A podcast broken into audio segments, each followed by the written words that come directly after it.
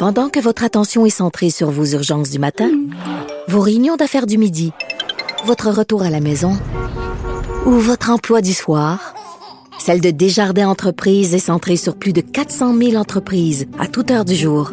Grâce à notre connaissance des secteurs d'activité et à notre accompagnement spécialisé, nous aidons les entrepreneurs à relever chaque défi pour qu'ils puissent rester centrés sur ce qui compte, le développement de leur entreprise. Elsie Marc-André, salut. Bonjour. Bon, on va se parler euh, de la pénurie de main-d'œuvre en santé, vaccination obligatoire. Christian Dubé, quand même, qui est très, très ferme là, euh, dans ses allocutions sur le sujet, me fait penser à Fitzgibbon quand il parlait avec la commissaire à l'éthique. Il recule pas, là. Marc-André? Non, effectivement, M. Dubé ne recule pas. Hier, il était très ferme sur les 20 000 personnes euh, employées dans le domaine de la santé qui ne sont pas vaccinées. Euh, je comprends qu'à peut-être à ce moment-ci, on ne doit pas reculer, mais ça va prendre différentes actions parce que il y, a, le, souhait et je pense qu'on est tous d'accord sur l'importance que les gens dans le personnel de la santé soient vaccinés euh, doublement, rapidement, mais il y a aussi la, la, réalité. Qu'est-ce qu'on fait le 16 octobre?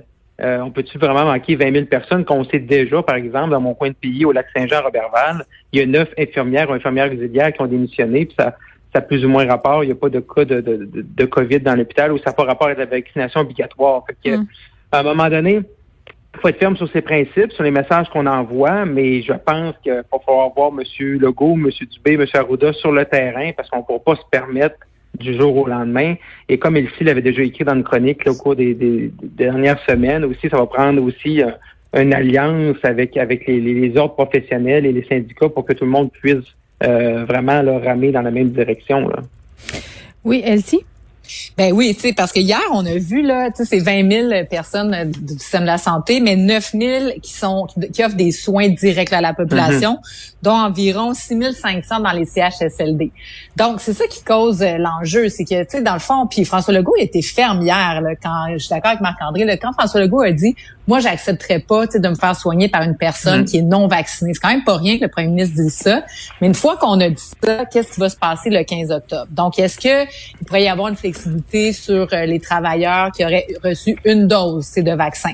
Euh, je sais pas. Mais en même temps, ils n'ont pas le choix de tenir la ligne dure maintenant parce que s'ils ramollissent, ben les gens iront pas se faire vacciner. Donc là, on est dans, dans un duel, puis voir combien on va être capable d'aller en chercher.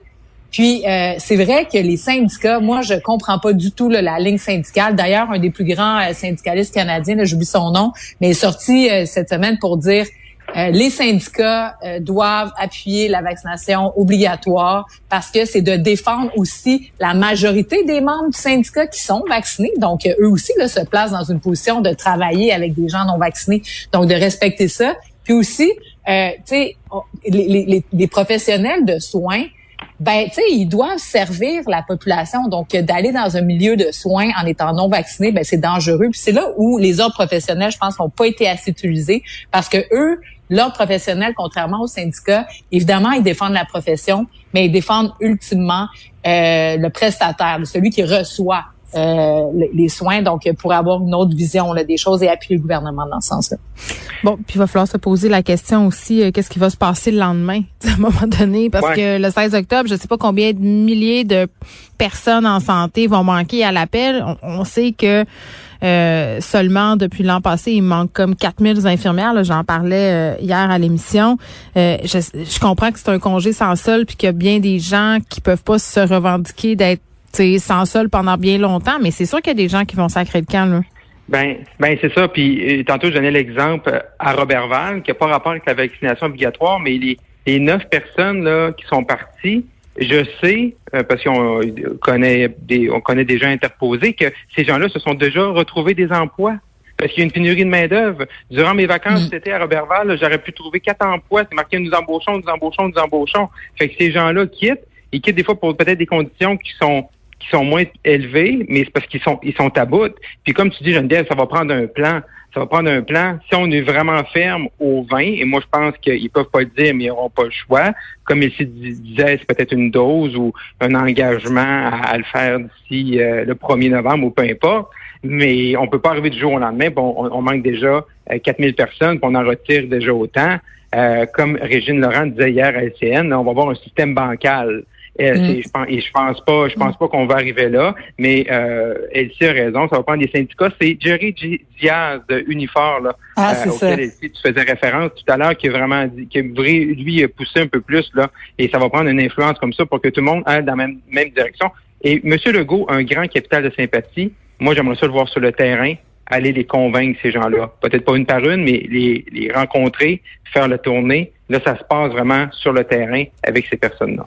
Ben, L'autre élément, ben, j'allais juste rajouter que c'est que la semaine prochaine, François Legault, Christian Dubé vont annoncer le plan. Là, donc, ils nous ont parlé de mesures là, importantes. Ben, notamment Dubé a dit d'attendre. C'est ça qu'il a dit. Il a dit aux infirmières, aux infirmiers, avant de quitter vers le privé, attendez de voir ce qu'il va signer.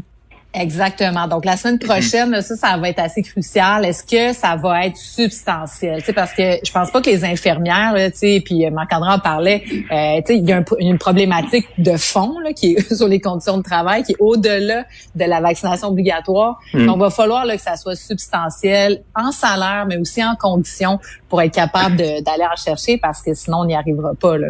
Mm.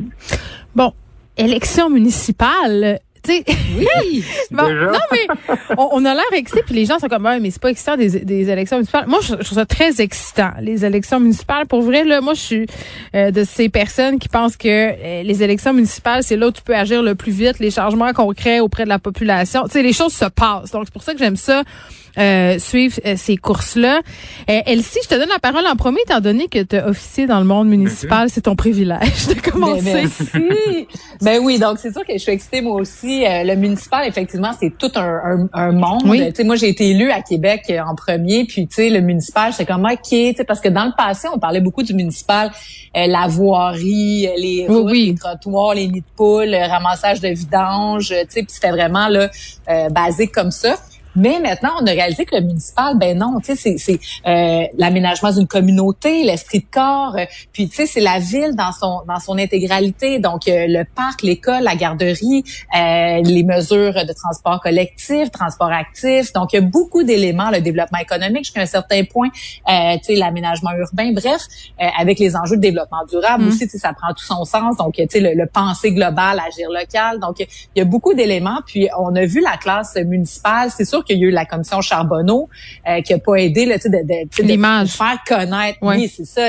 Mais ça a fait un certain ménage en quelque part. Là, les vieux politiciens véreux, là, les, les, les modèles un peu, là, le vieux notaire ou l'épicier ou je sais pas quoi, qui donnait. Euh, bref, on a une nouvelle euh, génération d'élus municipaux. Puis là, moi, je trouve ça super intéressant. Puis là, il y a des enjeux importants. Mais attends, je t'arrête un peu avant qu'on parle d'enjeux. Tu dis une nouvelle génération, une nouvelle génération, mais femmes beaucoup plus nombreuses aussi à se présenter municipales c'est toi, tu comme une pionnière, mais là, on a Catherine Fournier, on a deux candidates à Gatineau, on a à Magog, on a un peu partout au Québec. Donc, on a vraiment changé, si on veut, j'ai l'impression, le visage de la politique municipale. Je trouvais ça important qu'on le souligne, mais poursuit sur les enjeux, Elsie. Ben oui, ben oui, c'est sûr qu'il y a plus de femmes. Reste encore un défi parce que c'est le palier où, il y a encore le moins de femmes élues. Mais ça, c'est fin de la parenthèse. Mais oui, il y a plus plusieurs mairesses là, ben, qui vont tenter de remporter la mairie. L'effet Valérie Plante peut-être, on ne sait pas.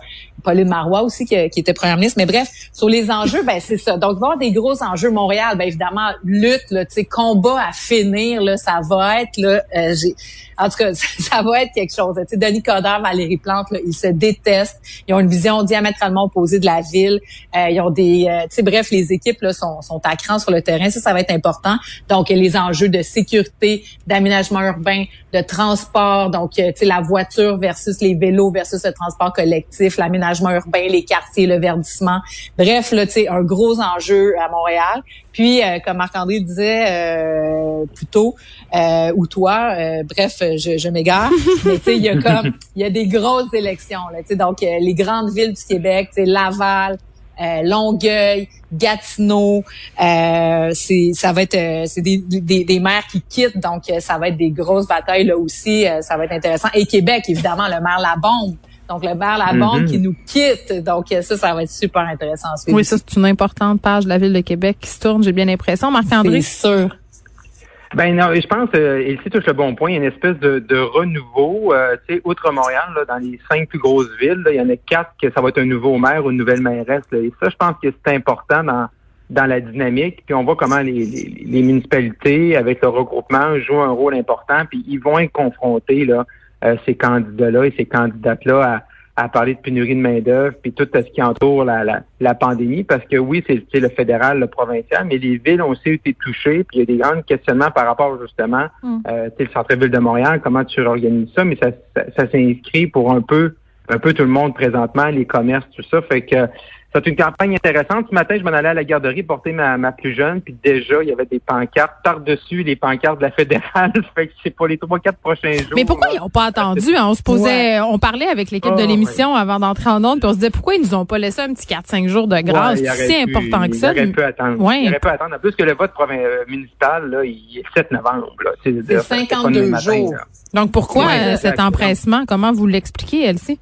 Ben, moi, c'est drôle parce que ouais, sont, ouais, eux sont excités, ça fait des semaines qu'ils se préparent. Puis normalement, ils auraient dû être en campagne, en pré-campagne, donc se sont fait dormir de pion par le fédéral. Puis donc, il y avait hâte, il y a des luttes importantes, mais moi, je pense que même le gouvernement du Québec aurait à la limite pu modifier son décret pour déclencher l'élection le mardi prochain, le lendemain des élections mm-hmm. fédérales, parce que ça crée une confusion, on veut, veut pas. sais, nous, on s'y connaît, mais les, au municipal, en plus, tu as comme un, deux, trois élus, tu votes pour le maire d'arrondissement, le maire de la ville, c'est mélangeant. Bref, euh, moi, je pense qu'on aurait pu attendre, puis au moins, les équipes auraient pu, effectivement, laisser faire les affiches électorales, puis nous laisser une pause jusqu'à mardi. mais bon, euh, ils en ont décidé autrement. Alors, c'est parti. Bon, il nous reste euh, quelque chose comme une minute et demie. Euh, il faut absolument qu'on parle des élections fédérales. C'est lundi qu'on passe aux urnes. Peut-être un dernier petit mot avant de sombrer dans l'objectivité la plus totale lundi.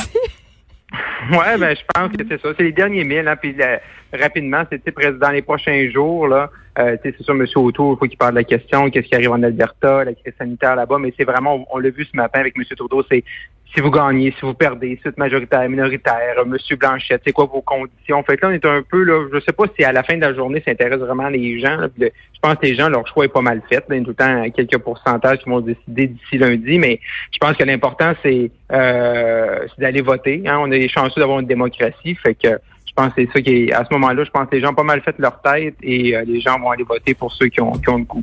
Merci. ben oui, je partage euh, ce que Marc-André a dit. Je pense qu'à ce moment-ci, l'important, c'est de, se faire une tête puis d'aller voter, de s'exprimer. Chaque vote peut faire la différence. C'est une élection qui est très serrée à l'échelle du Canada, mais ultimement, tu sais, les votes stratégiques, oui, mais en même temps, tu sais, voter avec son cœur, ses convictions, puis selon ce qu'on pense qui est le mieux pour euh, le Canada, le Québec, mais aussi, tu sais, dans sa, dans sa circonscription, mm. quel élu peut faire une différence, euh, la personnalité de chacun, euh, le bilan des partis, le bilan aussi à l'échelle locale. Donc, moi, j'espère que les gens vont aller voter en grand nombre. c'est un peu le mm. danger qui nous guette avec cette élection aussi, parce que c'était pas une élection ben, ben positive et motivante. Non, mais en même temps, en même temps, les gens sont fruits du débat en anglais. Fait que moi, j'ai très très hâte de voir comment le bloc va s'en sortir. Est-ce qu'il va avoir un effet euh, débat des chefs en anglais avec la fameuse question euh, sur euh, le projet de loi 96 et la loi 21. Je vous souhaite un excellent week-end. On va se retrouver lundi. Peut-être que vous serez déjà allé voter le matin avant qu'on se parle. Bref, à lundi, bon week-end.